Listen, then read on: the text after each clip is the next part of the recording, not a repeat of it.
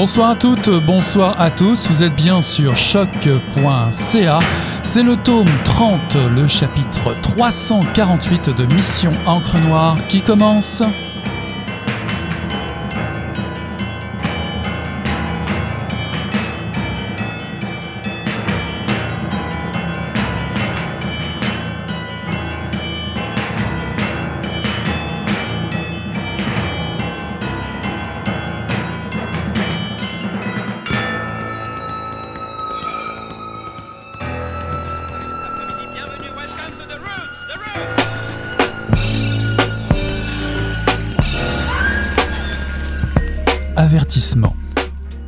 Lorsqu'on vous parle de Christophe Colomb, visualisez son arrivée. Êtes-vous sur le bateau avec lui ou sur la plage avec les Amérindiens? Nous l'avons tous appris à l'école. Christophe Colomb a découvert l'Amérique le 12 octobre 1492, une découverte qui induit que l'histoire de cette terres ne commencerait qu'avec l'arrivée des Blancs.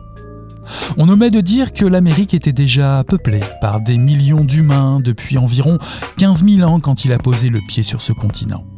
Qu'il y avait là une mosaïque de peuples, de langues, de cultures, d'empires, de cités puissantes, souvent plus riches et plus vastes que celles d'Europe un creuset de civilisations brillantes et évoluées, soucieuses de leur environnement. Et non pas le continent vierge et sous-exploité que l'histoire officielle a voulu nous présenter. Ce qu'on sait moins, c'est que les Européens du XVIe siècle s'inscrivent immédiatement dans un schéma de supériorité sur les Amérindiens. Certains théoriciens espagnols, comme Juan Ginés de Sepulveda, trouve absolument légitime l'invasion du continent américain. Colomb, en arrivant dans le Nouveau Monde, prend possession des terres et des hommes comme s'ils étaient à sa disposition.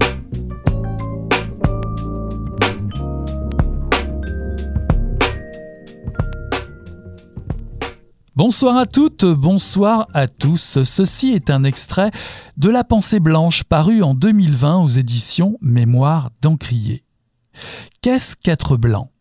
C'est une question à laquelle la majorité d'entre nous se refuse à penser, voire à répondre, car elle reste une énigme pour tout le monde.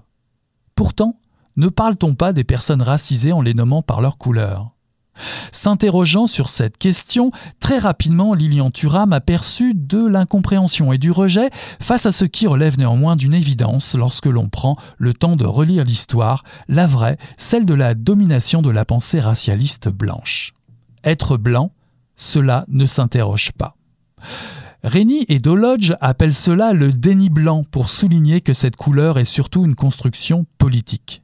La journaliste et autrice féministe britannique est une des nombreuses références qui traversent cet exaltant essai aux côtés de France Fanon, James Baldwin, Achille Mbembe, Maya Angelou et bien d'autres qui viennent étayer les points de vue d'un livre qui se veut un dialogue pour déconstruire dans l'urgence un discours historique et culturel aux effets dévastateurs. Le défenseur aux 142 sélections et deux buts mythiques de l'équipe de France de soccer triomphante de la Coupe du Monde 1998 vous propose d'entrer en résistance contre le racisme de la pensée blanche. Je suis ravi de recevoir Lilian Thuram à Mission Encre Noire ce soir. Bonsoir Lilian. Bonsoir. Vous êtes né en Guadeloupe en 1972. Vous avez créé en 2008 la fondation Éducation contre le racisme pour l'égalité. Vous êtes l'auteur de nombreux ouvrages dont Mes étoiles noires paru chez Philippe Ray en 2010 qui a reçu le prix Seligman contre le racisme, Manifeste pour l'égalité qui est paru chez Autrement en 2012 et Notre histoire paru chez Delcourt en 2014 et 2016.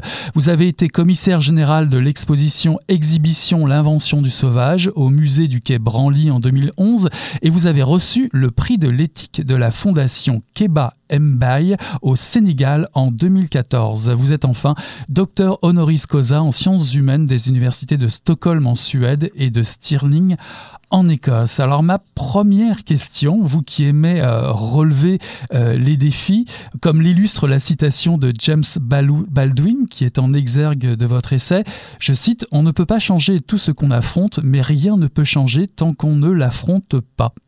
Est-ce ce à quoi vous nous invitez ici dans ce livre, nous confronter à la pensée blanche pour mieux la changer?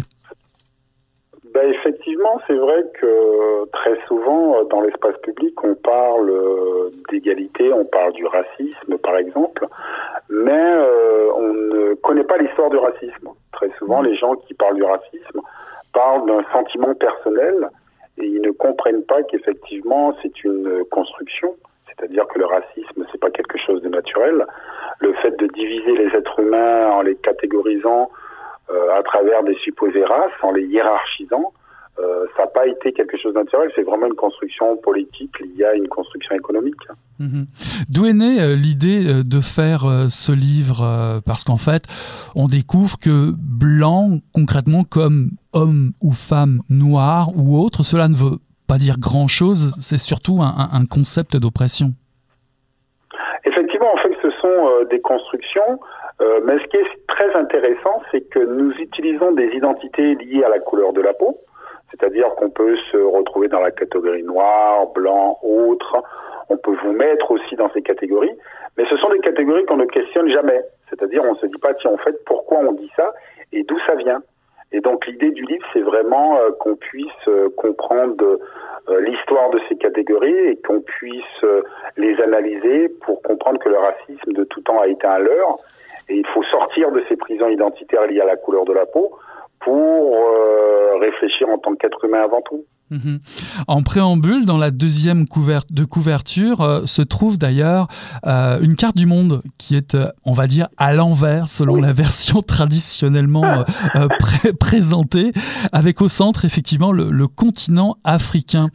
Est-ce que cette prise de conscience d'une certaine hiérarchie construite de, de toutes pièces s'est faite très tôt pour vous?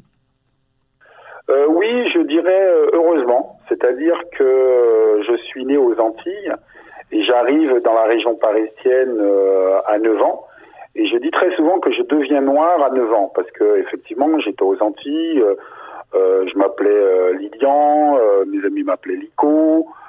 donc en fait, la grande majorité, pour ne pas dire la totalité des personnes autour de moi, nous avions plus ou moins la, même couleur de peau. Et en fait, je deviens noir dans cette classe de CM2 où des enfants m'insultent de sale noire. Et donc, euh, je rentre à la maison, je me dis, je demande à ma mère, mais qu'est-ce qui se passe en fait? Pourquoi euh, on, dit que les personnes noires sont, sont différents, Et elle me donne une très mauvaise réponse. Elle me dit, c'est comme ça, mon chéri, les gens sont racistes, ça ne va pas changer.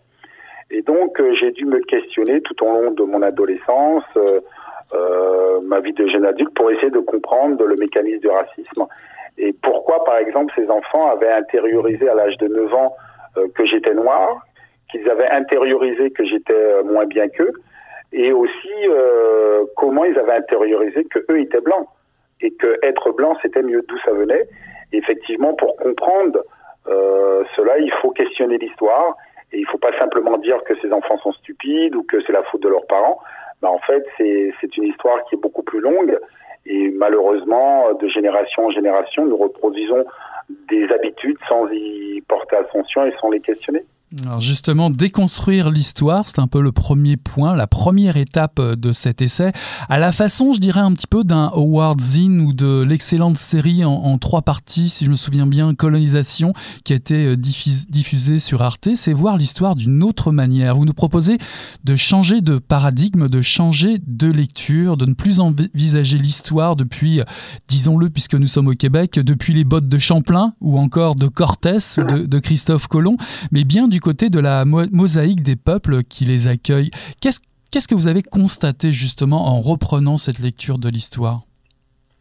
Ben écoutez, c'est en fait euh, c'est très compliqué parce qu'en règle générale, euh, on nous apprend pas à nous décentrer, c'est-à-dire regarder les choses d'un autre point de vue. D'ailleurs, dans le livre, et ça aussi je le fais très souvent dans les écoles, euh, j'arrive et je dis aux enfants, des, est-ce que vous connaissez Christophe Colomb? Et les enfants, ils me disent, bah oui. je dis, mais c'est qui? Ils me disent, bah c'est celui qui a découvert l'Amérique. Je leur dis, écoutez, je veux sortir de la classe, je reviens. Et je sors de la classe, j'ouvre la porte et je dis, j'ai découvert la classe. Les enfants me disent, bah non. Je dis, bah pourquoi? Ils me disent, bah on était déjà là. Et je leur dis, mais en fait, c'est exactement la même chose. C'est pour ça que dans le livre, je dis, voilà, imaginez-vous Christophe Colomb arrivant dans les Amériques. vous êtes sur le bateau ou sur la plage? Parce que ceux qui sont sur la plage ne disent pas que Christophe Colomb a découvert l'Amérique. Donc l'idée, c'est est-ce que nous pouvons multiplier nos points de vue pour avoir une vision euh, la plus complexe et la plus exacte euh, de l'histoire? Et effectivement, on nous apprend à adopter des schémas de pensée, et parfois c'est très compliqué de questionner ces conditionnements pour pouvoir avoir une pensée la plus libre possible. Mhm. La pensée blanche, vous le démontrez très bien, est un système euh, économique d'exploitation euh, qui met en place justement cette hiérarchisation sociale, mais à la grandeur de, la planète. Vous faites même ressortir cela depuis, ben, depuis euh, l'Antiquité. Finalement, il existe comme un fil ténu d'habitude et de renoncement qui nous relie toutes et tous et, nous fait croire que certains ou certaines sont supérieurs à d'autres. Mais cette pensée blanche, de quoi est-elle vraiment composée? À votre avis?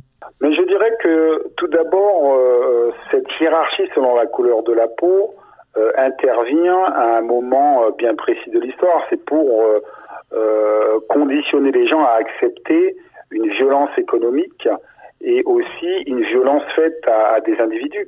Et donc chaque système économique doit construire un discours qui légitime la cupidité et la violence. Et donc, en construisant l'idée qu'il y avait des inférieurs, c'est construire l'idée qu'ils ne sont pas comme nous et c'est normal que ça se passe comme ça. Vous, vous, savez, pour comprendre la hiérarchie selon la couleur de la peau, je pense que euh, chacun de nous, il suffit qu'on puisse euh, observer avec euh, honnêteté la relation qu'il y a depuis des siècles entre les hommes et les femmes. C'est-à-dire qu'à partir du moment où vous construisez des catégories, ben malheureusement vous avez tendance à hiérarchiser ces catégories et depuis des siècles on a construit euh, l'idée que la catégorie masculine serait euh, supérieure.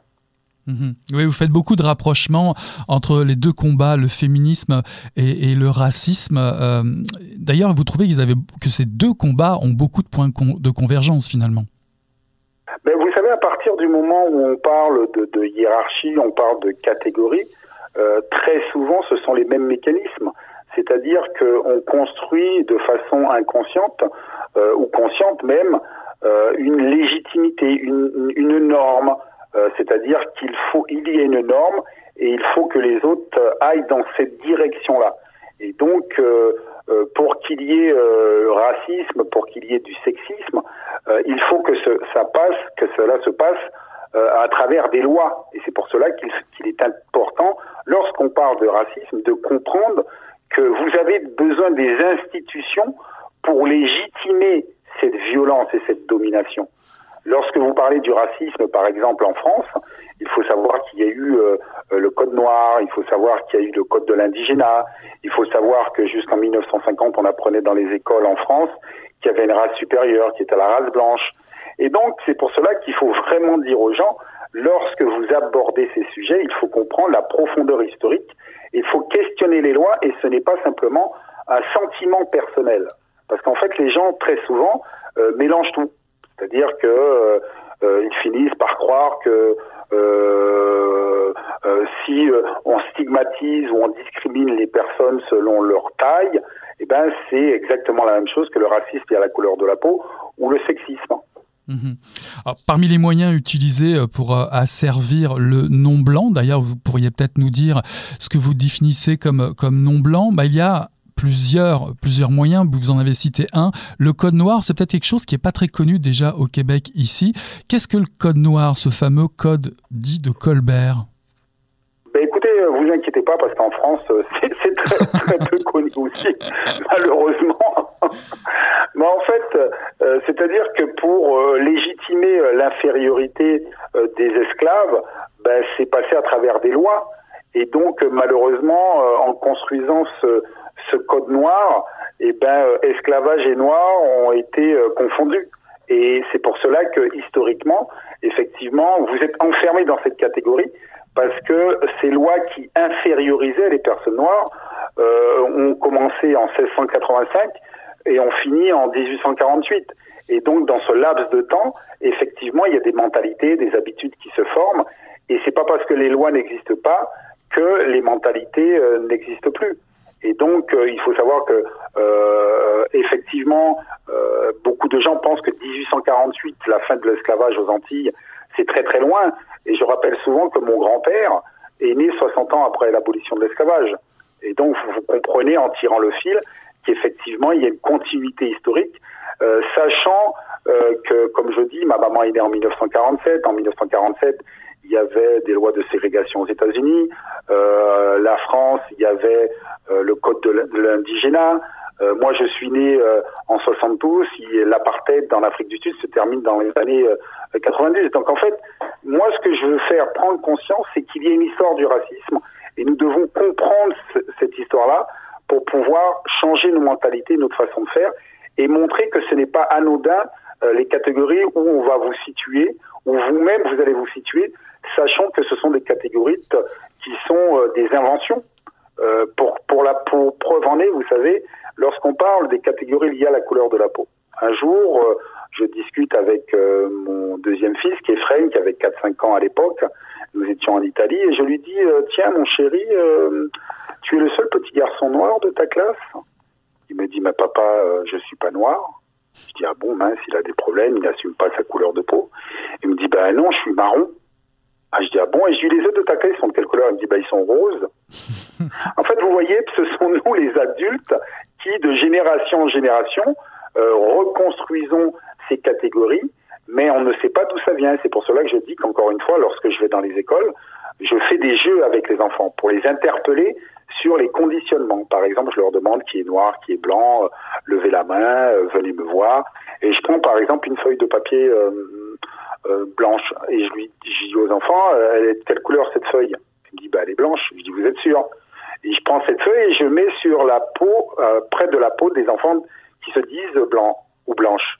Je leur dis, mais est-ce que vous avez la même couleur? Il me dit, bah non. Je dis, bah pourquoi vous dites que vous êtes blanc ou blanche? Il me dit, bah je sais pas. Je dis, bah si, réfléchissez les enfants quand même. Comment se fait-il que vous dites que vous êtes blanc ou blanche? Il me dit, bah par habitude. Je dis, bah effectivement les enfants, le racisme c'est avant tout une question d'habitude. Le sexisme c'est une question d'habitude. L'homophobie c'est une question d'habitude. Et il faut questionner nos habitudes pour questionner nos conditionnements pour pouvoir échapper à ces choses euh, qui reproduisent des hiérarchies dans la société. Mmh. Pourtant, les, habitudes durent. Vous parliez de continuité historique. Euh, la colonisation française représente 22 fois la superficie euh, de l'Hexagone. Euh, il s'agit là, expliquez-vous, d'un territoire de privilèges à défendre et des richesses à extraire considérables qui font de, la France une puissance de premier plan.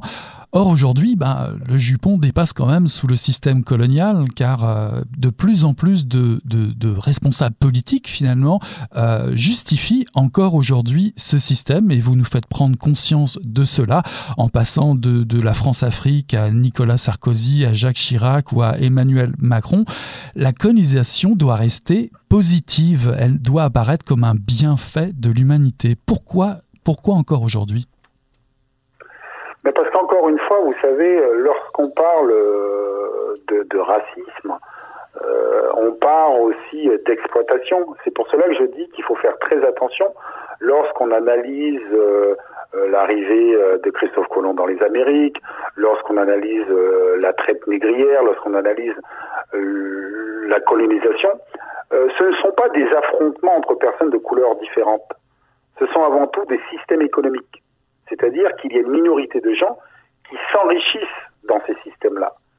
Et la preuve en est lorsque vous euh, analysez les discours euh, des colonisateurs comme euh, Jules Ferry, mais il dit très clairement qu'il faut coloniser pour justement s'enrichir. Et il n'y a pas d'autre moyen pour certains d'exploiter les hommes, d'exploiter les terres pour qu'une minorité s'enrichisse. Et donc, il faut construire aussi un discours qui explique que c'est légitime. Par exemple, Jules Ferry disait que les races supérieures ont un droit vis-à-vis -vis des races inférieures, c'est-à-dire que ce droit, c'est de qui, qui, qui, s'assimile à nous, qui, qui essaient de nous ressembler, qu'on doit les aider à s'émanciper. Et donc tout ce discours est là euh, pour euh, masquer les violences et la prédation et pour masquer la cupidité. Et donc, nous devons aujourd'hui être assez matures pour questionner le discours économique d'aujourd'hui. Parce qu'encore une fois, le discours économique d'aujourd'hui peut-être peut-être nous renvoie à nous affronter sur des catégories qui n'ont pas de sens. Et voilà pourquoi je dis en conclusion dans mon livre, il est temps qu'on puisse ôter euh, les masques de blancs, de noirs, de juifs, de chrétiens, de musulmans, pour qu'on puisse se voir avant tout comme des êtres humains. Des êtres humains.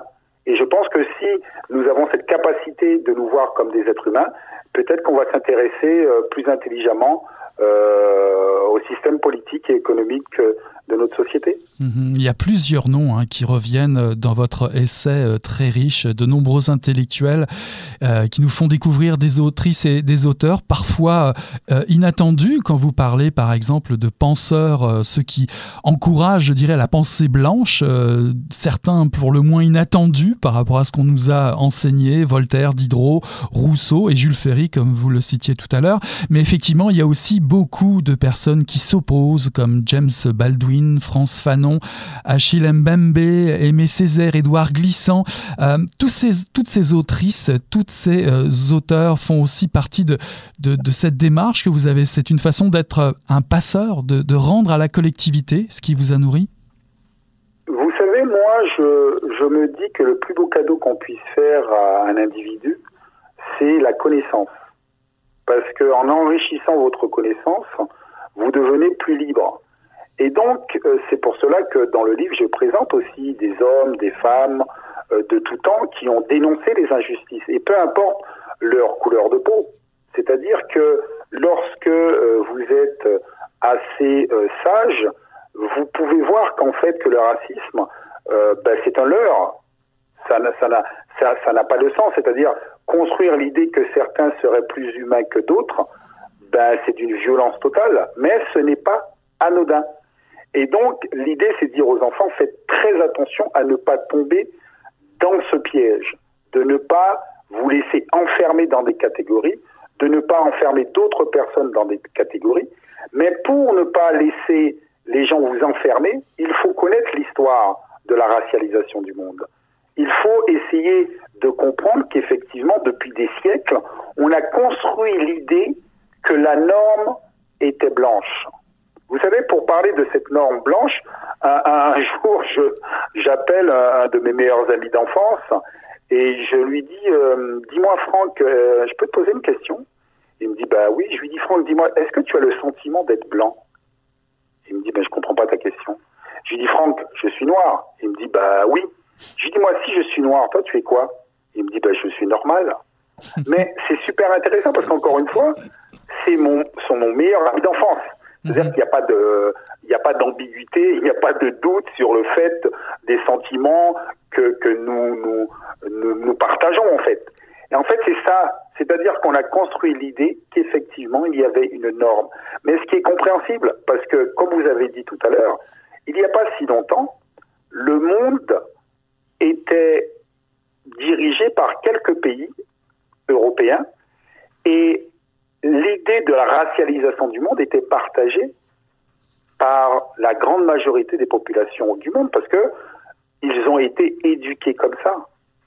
Nous avons été éduqués historiquement en pensant qu'il y avait des races et qu'il y avait une hiérarchie entre ces races.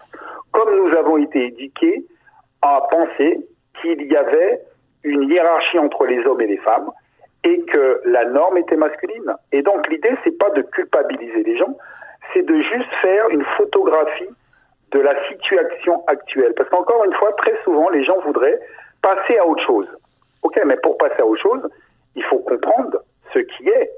Et donc l'idée, c'est prenons conscience de notre société, comment elles sont construites, et comment on fait pour pouvoir dépasser. Mhm. Et je pense que effectivement, c'est un cadeau de dire aux enfants, voilà, il y a des catégories qui ont été construites à un moment bien précis de l'histoire, et malheureusement, ces catégories, nous les utilisons sans connaître leur histoire.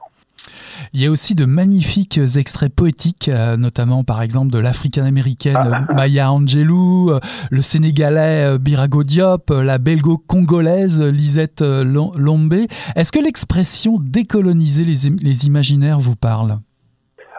Totalement, parce qu'encore une fois, nous sommes ici d'une histoire Et la première des choses, c'est changeons nos imaginaires. Ça, c'est une évidence. Il faut changer nos imaginaires. Et pour changer nos imaginaires, il faut qu'on puisse nous raconter d'autres histoires. Il faut qu'on puisse nous raconter la complexité de l'histoire, d'autres points de vue. Voilà pourquoi, encore une fois, j'insiste, la connaissance nous fait grandir et surtout nous libère. Parce que moi, je reste persuadé que la grande majorité des personnes ben, ne, ne se remettent pas en question, ne questionnent pas l'histoire qu'on leur a racontée. D'ailleurs, ça me fait penser à ma maman. Euh, lorsque lorsqu'elle était plus jeune, on lui disait que ses ancêtres étaient des Gaulois. Et j'ai dit, mais maman, comment t'as pu euh, croire ça? Elle me dit, maman chérie, c'est ce qu'on apprenait à l'école. Parce qu'on ne se rend pas compte, non mais c'est vrai, on ne se rend pas compte de la puissance que peut avoir ce que nous apprenons enfants. On finit par croire que ben, c'est vrai et on ne re-questionne pas les choses. Et c'est pour cela que parfois, lorsque j'interviens, je comprends naturellement qu'il y ait des personnes qui ne comprennent pas ce que je dis. C'est-à-dire que j'emmène une connaissance historique qui est totalement en contradiction peut-être avec ce qu'ils ont appris. Et donc, ils se disent, mais non, c'est pas possible. Mhm. Et donc, voilà pourquoi je, je, je, je, ne culpabilise pas les gens quelque part. Je dis, voilà, il y a une histoire que nous devons euh, accepter, nous devons questionner et nous devons grandir en tant qu'être humain. Vous présentez également des noms d'alliés hein, euh, dans votre essai, euh, Jean-Paul Sartre, Olympe de Gouges, Clémenceau, Denis Goldberg, Jean Seberg, Jane Fonda, Francis Janson. Comment, comment devenir un ou une alliée Comment contrer la profitation, comme s'intitule l'un de vos chapitres? Euh, mais je, dis souvent que c'est se positionner en tant qu'être humain avant tout. C'est-à-dire avoir une lecture d'une situation en tant qu'être humain. Mais ça paraît simple, mais souvent on vous conditionne à être dans des catégories. C'est-à-dire qu'aujourd'hui, il y a des catégories, euh, il y aura des gens de la diversité, il y a euh, euh, les minorités, il y a les sans-papiers, il y a les immigrés. En fait, on disqualifie toujours l'autre pour que vous pensiez qu'en fait vous n'avez pas de lien avec cette personne. Et moi, dans le livre, j'appelle ça le suicide de la race. Ça veut dire c'est refuser la catégorisation pour percevoir les choses en tant qu'être humain. Mais encore une fois, pour refuser la catégorisation, il faut prendre conscience qu'il y a des catégories. Parce que parfois, les gens ils disent mais non, mais euh, euh, il n'y a pas de catégorie si l'histoire nous a enfermés dans des catégories, nous devons comprendre ces, catégories pour sortir de ces prisons identitaires. Mhm. Et donc, effectivement, euh, ça a été un moment euh, très important du livre, je pense, de, de, de, présenter et de dire que de tout temps, il y a toujours eu des hommes, des femmes, dites de catégorie blanche, qui ont toujours dénoncé les injustices qui touchaient les personnes euh, pendant la colonisation, euh, pendant l'esclavage, même à la période, encore une fois, quand euh, les Européens arrivent dans les Amériques, il y a toujours eu des, des personnes qui se sont élevées en dénonçant les injustices et c'est ces personnes-là qui nous font grandir et nous devons suivre leur direction. Revenons un petit peu sur votre euh, passé de, footballeur prestigieux. Euh, parlant de football, récemment, l'équipe du PSG affrontait en Ligue de Champions le, le, Basaktir Istanbul à, Paris. Et lorsqu'un événement raciste a provoqué un élan de solidarité euh, des joueurs sur le terrain, comment appréhendez-vous ce genre d'événement? Est-ce que les choses sont aussi en train de changer dans, dans le sport, dans ce que vous avez connu? Ben écoutez, tout d'abord, j'ai été très heureux de la réaction euh, euh, des deux équipes. Euh, parce que très souvent, on entend dire oui, il faut que l'arbitre arrête le match, il faut que les joueurs arrêtent le match. Mais en fait, c'est la première fois que, ça arrive. Et donc, c'est c'est une bonne chose. Ça veut dire quelque part, ils ont éduqué aussi les autres joueurs, les dirigeants, à penser que c'est possible, que c'est possible. Et, et, vous savez, ce qui est très intéressant aussi, euh, ça peut donner aussi euh, euh, une idée en fait de, de, de, la situation dans chaque pays. Vous savez, par exemple, lorsque vous regardez le championnat anglais, vous allez voir que très souvent dans les tribunes, on voit le slogan Black Lives Matter. On va voir qu'il y a des équipes qui se mettent à genoux pour dénoncer le racisme. On va voir qu'il y a des inscriptions où on dit no racisme, mais dans d'autres pays, c'est pas le cas. Et donc voilà pourquoi il est important que le monde du football participe au changement de mentalité aussi. Mhm. Pour finir, vous êtes publié ici chez Mémoire d'Encrier. On connaît toutes et tous, pour l'avoir approché, la langue et la générosité et le sens du combat euh, rassembleur de Rodney Saint-Éloi et de toute son équipe hein, qui font un, travail remarquable depuis euh, plusieurs années. Comment s'est passée votre rencontre? J'ai suivi euh, récemment votre excellent entretien ensemble pour les midis de Mémoire d'Encrier organisé par le Centre de la francophonie des Amériques, que les auditrices et auditeurs peuvent revoir d'ailleurs sur la page Facebook de la maison d'édition. Est-ce que lui venant d'Haïti et vous venant de Guadeloupe, vous vous êtes-vous reconnu euh, dans un élan de fraternité autour de ce livre? Ben Écoutez, alors tout d'abord, j'ai eu la chance de rencontrer euh, physiquement euh, Monsieur Saint-Éloi à Rotenay en Haïti. ça a été un moment très émouvant parce que il y avait Dany Laferrière, euh, j'avais été invité euh, pour faire le tour euh, des écoles en Haïti avec avec lui et, et Daniela Ferrière. Et c'est avec, là je vous en parle, mais c'est avec, c'était d'une très très grande émotion. C'est-à-dire me retrouver avec ces deux personnes qui sont juste extraordinaires et d'une sensibilité, d'une intelligence incroyable. Et donc, euh, ouais, ça a été un moment, euh, un moment qui explique aussi ce que je suis devenu, parce que, parce que, parce que euh, lorsque vous avez la chance d'échanger sur des sujets comme l'histoire, l'identité et sur la poésie, et donc oui, et, et, pour moi ça a été, ça a été une rencontre, oui, qui a, qui a, qui a, qui a changé ma vie, comme encore une fois, je, je pense que vous savez, on, on, on ne se fait jamais seul. D'accord? Et moi, j'ai eu la chance de, de rencontrer Rodney et, et, et, ça aussi, euh, ça a aussi euh, ouvert des horizons que, que je ne pensais pas possible. Et donc, euh, quand il a voulu euh, euh éditer mon livre, ben, ben, je trouve ça juste, j'ai énormément de chance en fait. Euh, bon, il faut pas lui dire, mais bon, euh, quand il est là et quand il parle, quand je l'écoute, je me dis bon, j'espère que un jour je deviendrai comme ça. On vous le souhaite. comme le chante si bien euh, Maya Angelou, cet essai pourrait bien être un cadeau offert, un cadeau de rêve et d'espoir, ou encore un moyen pour une génération de découvrir sa mission de lutte contre le colonialisme, comme le dit si bien France Fanon dans Les damnés de la Terre. La pensée blanche, un ouvrage fondamental de Lilian Thuram, paru en 2020 aux éditions Mémoire d'Encrier. Merci, merci mille fois Lilian d'être passé nous voir à Mission Encre Noire.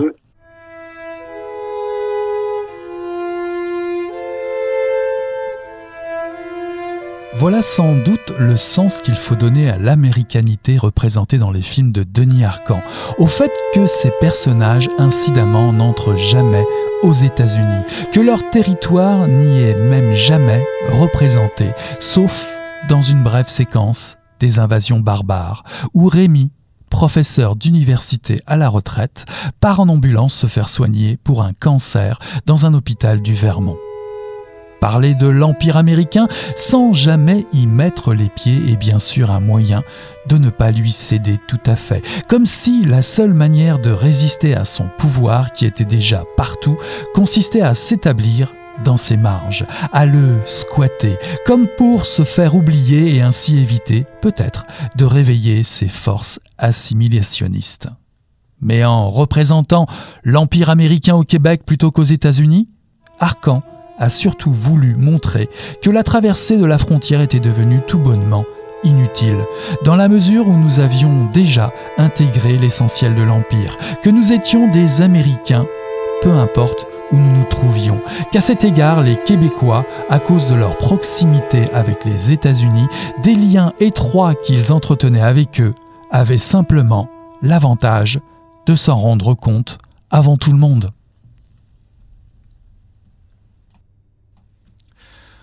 Ceci est un extrait de L'Empire invisible, essai sur la métamorphose de l'Amérique de Mathieu Bellil, paru en 2020 aux éditions Le Méac.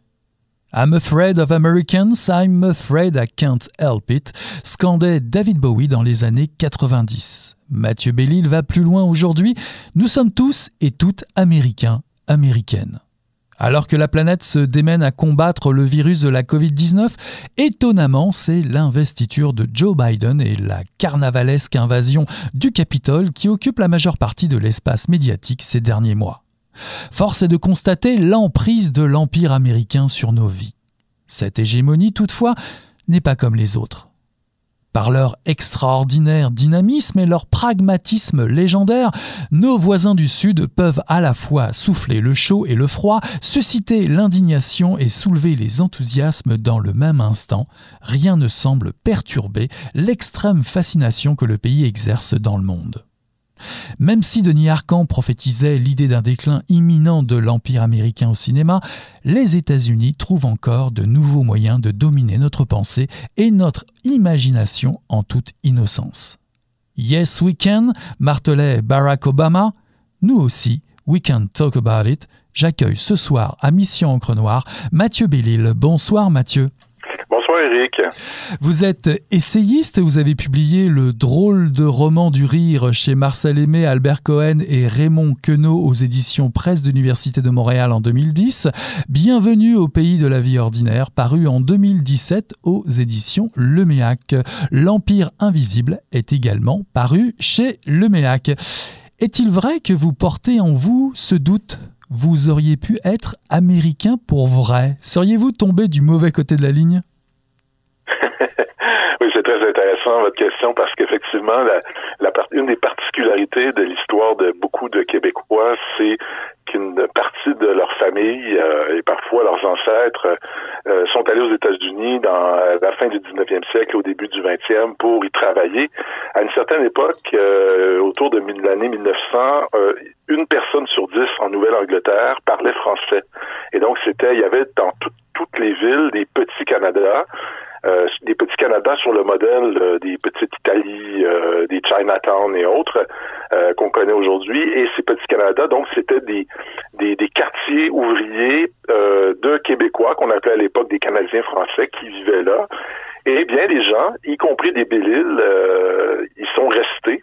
Et je découvre, euh, en faisant mes recherches à un moment donné, qu'il existe un homme qui, a mon âge et qui s'appelle Matthew Bellil et qui, lui, euh, est un ancêtre, descendant plutôt euh, de, des mêmes ancêtres que moi, mais qui se trouve de l'autre côté. Et je me demande vraiment que serait-il arrivé si ce Matthew avait été moi et que j'avais été lui.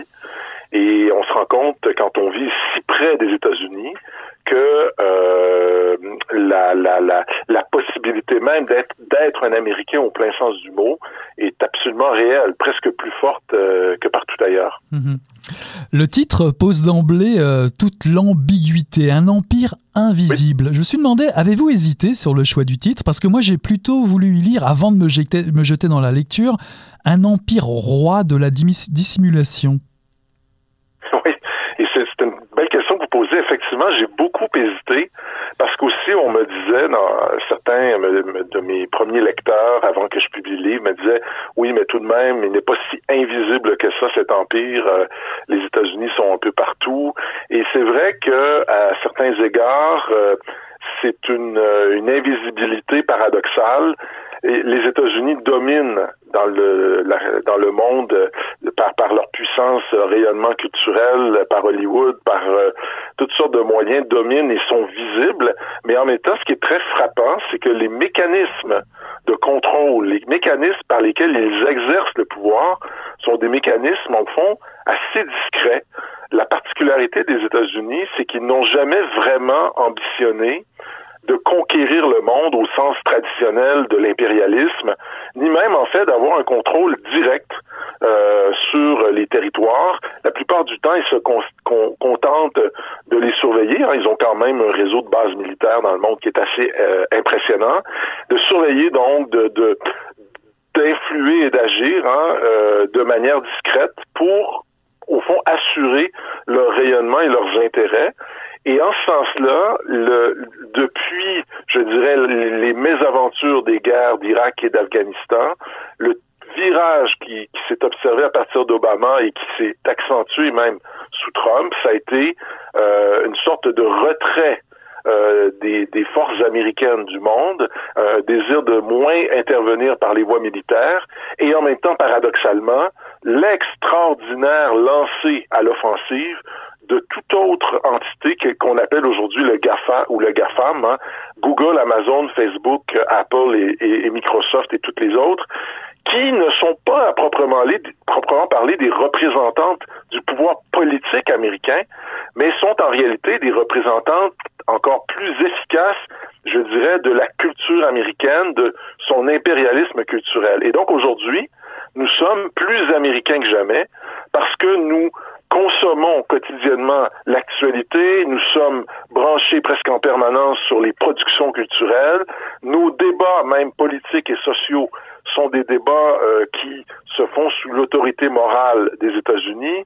On a vu par exemple Black Lives Matter comme MeToo, qui sont des mouvements qui ont connu leur impulsion première euh, aux États-Unis et qui ont forcé tout le monde à se positionner. Euh, et donc, c'est un signe que cet empire-là est en mutation. Il n'est certainement pas, en tout cas, en déclin de la manière dont on pouvait l'imaginer euh, et dont parfois on l'imagine encore quand on parle, par exemple, de la montée de la Chine. Mhm. Bah, dans le livre, vous faites référence au film de Denis Arcand, Le déclin de l'Empire américain. Vous dites, cette idée du déclin, bah, finalement, c'est une fable. L'Empire est plus fort que, que jamais. Alors, vous parlez des GAFAM. Est-ce le, le, seul, la seule raison? Non, c'est pas la seule raison. Faut ajouter aussi que les États-Unis sont c'est un pays qui, qui témoigne encore aujourd'hui et malgré toutes les horreurs dont on entend parler dans les dans les, actualités, c'est un pays qui est extraordinairement dynamique, dont la population est jeune, un pays qui continue de recruter partout dans le monde euh, l'élite, et d'ailleurs même l'élite euh, intellectuelle chinoise, euh, une bonne partie s'y trouve, et finit par y faire sa carrière. elle attire les talents et elle a surtout, je dirais, encore aujourd'hui cette capacité, euh, la culture américaine, à faire rêver. Et, et, et, à faire rêver, ça veut dire que malgré, euh, et même Trump n'aura pas, je crois, réussi à complètement défaire euh, ce rêve-là parce qu'il est beaucoup plus fort qu'un homme et qu'un règne de quatre ans, c'est cette idée qu'au fond, la grande question aujourd'hui, c'est qu'est-ce que nous rêvons d'être, qu'est-ce que nous voulons devenir, et une grande partie des désirs que nous entretenons, euh, qu'ils soient de, de, toute nature d'ailleurs, euh, sont des désirs qui sont beaucoup mobilisés par une machine, euh, par un par un, un, idéal qui est américain. Et, et, une question, par exemple, que je, je pose dans mon livre, c'est est-ce que quand on parle de la Chine, par exemple, parce qu'on parle souvent de la Chine comme de la nouvelle puissance, est-ce que les jeunes Chinois ce sont les jeunes Chinois qui rêvent d'être Américains ou les jeunes Américains qui rêvent d'être Chinois? J'ajouterai en terminant qu'il y a aussi quelque chose de très particulier avec les États-Unis, c'est que c'est déjà un marché mondialisé. Quand je dis un marché mondialisé, c'est que le pays lui-même, c'est un pays qui est, formé de populations immigrantes, d'immigrants récents ou moins récents. Et, et, donc, déjà, toutes les productions culturelles, la pensée politique elle-même, c'est ce pays-là fonctionne comme un petit monde. Comme quand je dis comme un petit monde, c'est-à-dire que c'est comme si c'était la reproduction du monde dans lequel nous vivons, mais à une échelle réduite, ce qui fait que les Américains, d'ailleurs, pensent souvent le monde en termes américains. Ils ne le pensent pas, par exemple, comme l'a, fait la France dans le passé, en termes universels. Ce que fait des Américains euh, des gens aussi euh, euh, séduisants et fascinants, c'est qu'ils n'aspirent à rien d'autre qu'à être des Américains et en un sens, ils nous convainquent euh, progressivement de devenir un peu plus comme eux, sans vraiment nous faire sentir la perte ou sans qu'on puisse vraiment voir ce qu'on ce qu'on perd à travers ce, cette adhésion-là. Mhm. Il y a un moment fascinant dans la lecture, au tout début euh, de la lecture euh, de votre essai, c'est euh, lorsque vous évoquez ce moment fondamental du 11 septembre, de, de la, la, chute des tours en fait du World Trade Center. pour vous, c'est hmm, fondamentalement le moment où est né un monde nouveau sous nos yeux ébahis. Alors, je ne sais pas où vous étiez à ce moment-là, mais euh, en quoi, en quoi justement le, monde ancien s'effondre à ce moment-là? En fait, ce qui est très frappant de ce, ce, ce, moment-là qui m'a fasciné, qui a d'ailleurs euh, m'a poussé à écrire un, un important chapitre du livre sur c'est que au fond, ce qui est très frappant d'abord, c'est l'extraordinaire et l'invraisemblable facilité avec laquelle les tours s'effondrent, l'extraordinaire rapidité avec laquelle on nettoie et on rebâtit sur le même site ou presque. Hein, on a réservé quand même des espaces euh, pour le mémorial, mais on a rebâti un nouveau World Trade Center. Et d'ailleurs, l'ancien euh, complexe comptait, je crois, sept bâtiments. Et on sait qu'actuellement, les World Trade 1, 2, 3 sont, et, et 5, 6 et 7 sont déjà en construction. Et, et ce qui est frappant, en fait, c'est c'est comment cet, événement-là est une métaphore de la manière dont les États-Unis fonctionnent, c'est-à-dire que la culture américaine est une culture qui fonctionne sur le mode de ce qu'on appelait déjà dans les années 30 la destruction créatrice, c'est-à-dire qu'on laisse les choses s'effondrer, on, on, efface et on recommence. Donc c'est une culture d'une sorte de table rase presque perpétuelle qui fait que, d'ailleurs on l'a vu avec euh, la sermentation de Biden, du point de vue strictement visuel, toutes les années Trump, et pas seulement visuel, même sur le plan du discours, sur le plan de, du traitement, les années Trump venaient de s'effacer, venaient de disparaître complètement pour être recouvertes par euh, cette, cette, nouvelle ère, ce, ce, recommencement, qui est en fait toujours un commencement. Alors, le 11 septembre, ce qu'il a eu comme, comme effet fondamentalement, d'abord, il a révélé aux Américains eux-mêmes qu'ils étaient au centre du monde. Tout le monde le savait. Et peut-être, en fait, les seuls qui n'étaient pas encore tout à fait sûrs d'être au sommet, c'était les Américains eux-mêmes, qui là, tout à coup, se découvraient comme le cœur, euh, le cœur de la planète, là où les, au fond, l'ennemi à abattre, hein, quand on voulait enrayer la cadence de la machine, les terroristes ne pouvaient s'en prendre qu'à cet ennemi premier, même si bien sûr on sait qu'après euh, la France, euh, euh l'Espagne euh, et bien et l'Angleterre ont aussi euh, subi des attentats. Cet attentat-là a quelque chose de fondateur et paradoxalement c'est un, c'est un, une fondation qui se produit sous forme d'effondrement. Hein, c'est, paradoxal, mais ce qui se produit en fait à ce moment-là, c'est que les Américains comprennent que désormais, non seulement ils sont au centre, mais ils ont une espèce de mission euh, euh qui est euh, presque civilisatrice, une mission qui est celle de d'incarner un, monde unipolaire. Et, en fait, ils vont avoir le premier réflexe, le mauvais réflexe, c'est-à-dire le réflexe à l'ancienne, c'est-à-dire de prendre des, des, tanks et les, bateaux et les avions et d'aller bombarder comme on le faisait au 20e siècle, pour se rendre compte que cette voie-là n'est pas la bonne. Parce qu'en fait, le monde, la manière aujourd'hui de dominer sur la planète, c'est de plus en plus de la, par la voie dématérialisée. Et pour moi, d'ailleurs, c'est sur la page couverture du livre.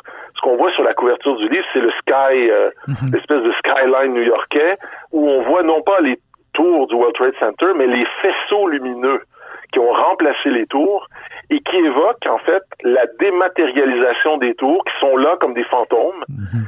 Et au fond, le monde dans lequel on vit depuis 20 ans, c'est un monde où la, tendance à la, dématérialisation des transactions, des échanges, c'est encore plus évident ces temps de pandémie où on ne voit plus personne, eh bien, les Américains sont là pour assurer cette espèce de transition vers la dématérialisation.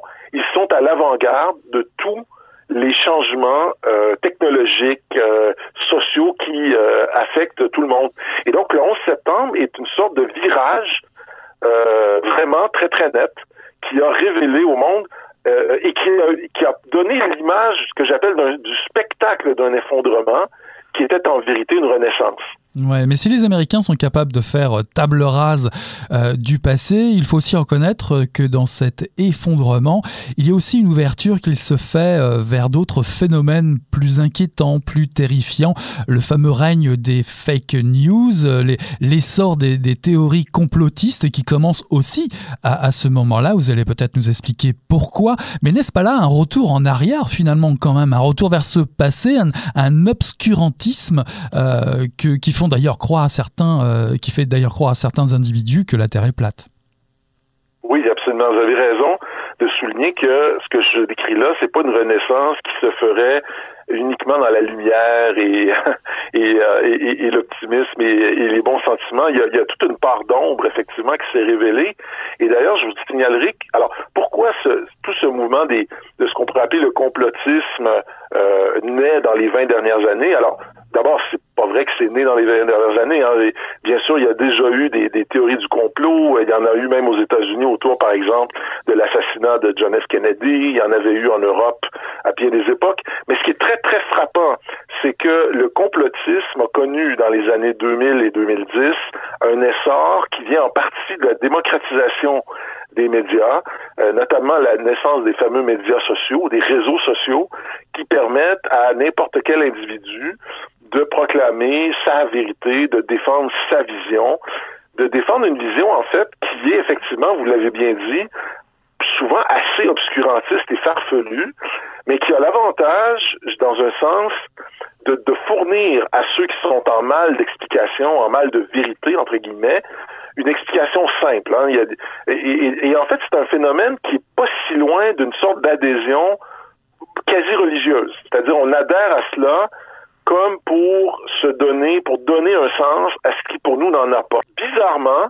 cette chose que tout le monde a vue est devenue le moteur d'un délire, euh, je dirais, euh, presque mystique, d'un délire complet et, d'un refus du réel. Et, ça, effectivement, c'est quelque chose que Trump, un phénomène sur lequel Trump a tablé de manière euh, avec beaucoup de succès euh, et qui, je pense, n'est pas prêt de s'éteindre parce qu'en fait, la pandémie, je crois, a relancé cette espèce de tendance à chercher des vérités et des hypothèses alternatives, souvent complètement farfelues.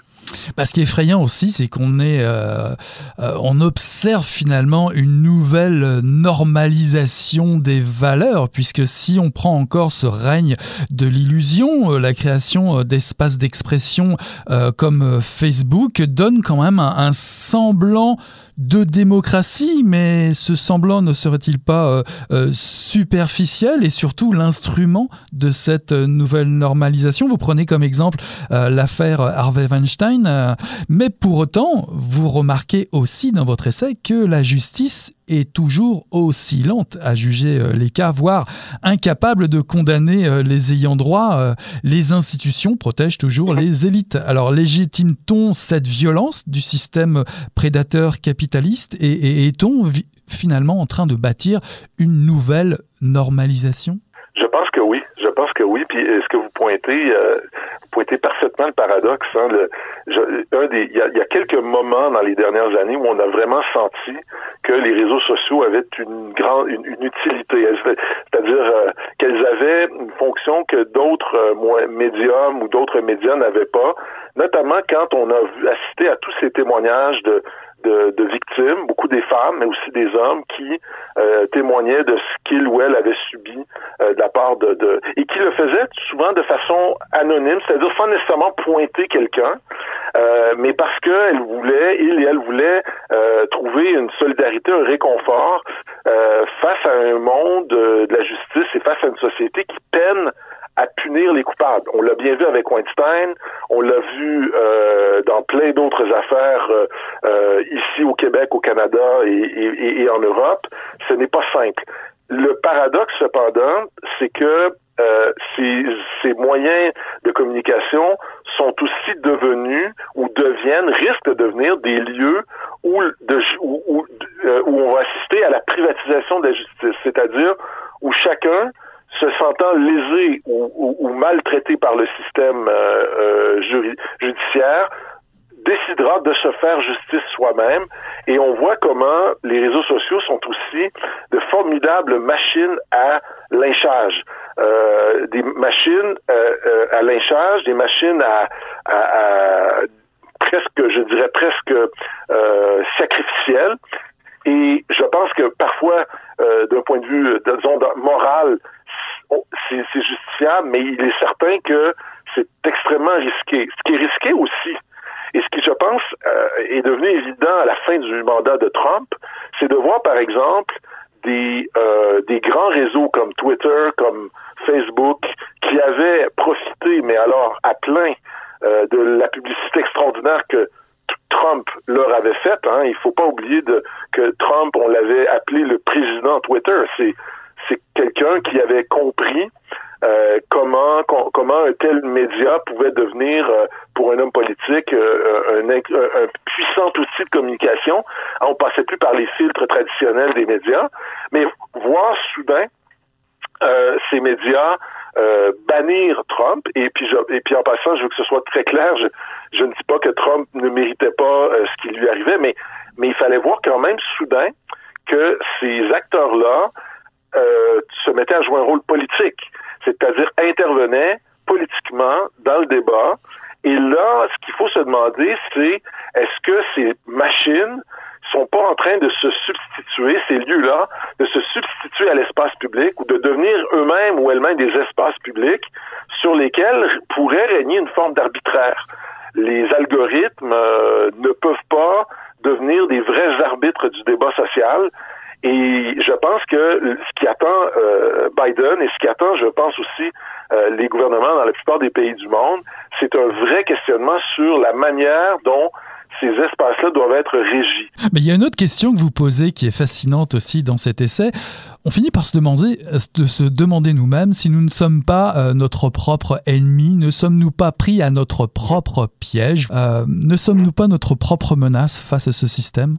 Oui, en fait, ce qui est, que je, ce qui est assez saisissant, c'est que le, l'empire américain, d'abord, c'est l'empire américain, ce n'est plus seulement l'empire américain, c'est euh, situé dans les bornes étroites euh, du pays euh, des États-Unis. L'empire américain, c'est nous, c'est-à-dire et donc, quand on parle de ces phénomènes, des réseaux sociaux, du capitalisme, c'est notre procès aussi à nous que je, en un sens que je fais à travers ce livre-là. Procès est peut-être un mot un peu fort, mais en tout cas, je, je nous mets à l'épreuve, je nous mets en face de nos propres contradictions. Et l'une d'entre elles, à mon avis, c'est le fait que, en théorie, jamais nous n'avons été aussi libres que nous le sommes aujourd'hui. Je dis en théorie, c'est-à-dire que si on prend les chartes, euh, que des chartes hein, qui garantissent nos droits, nos libertés, si on pense à la liste extraordinaire de toutes les libertés auxquelles nous avons accès aujourd'hui, dans en un sens, on pourrait dire jamais nous n'avons été aussi libres.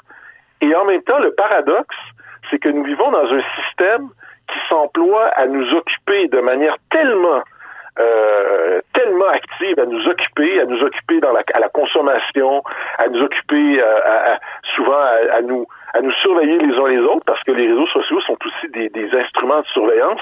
Euh, eh bien, finalement, nous sommes tellement occupés que nous n'avons même pas le temps d'exercer vraiment notre liberté à autre chose qu'à des au fond, questions relativement futiles comme euh, quelle couleur euh, prendre pour ma nouvelle salle de bain, euh, comment comment aménager ma nouvelle cuisine, et ainsi de suite.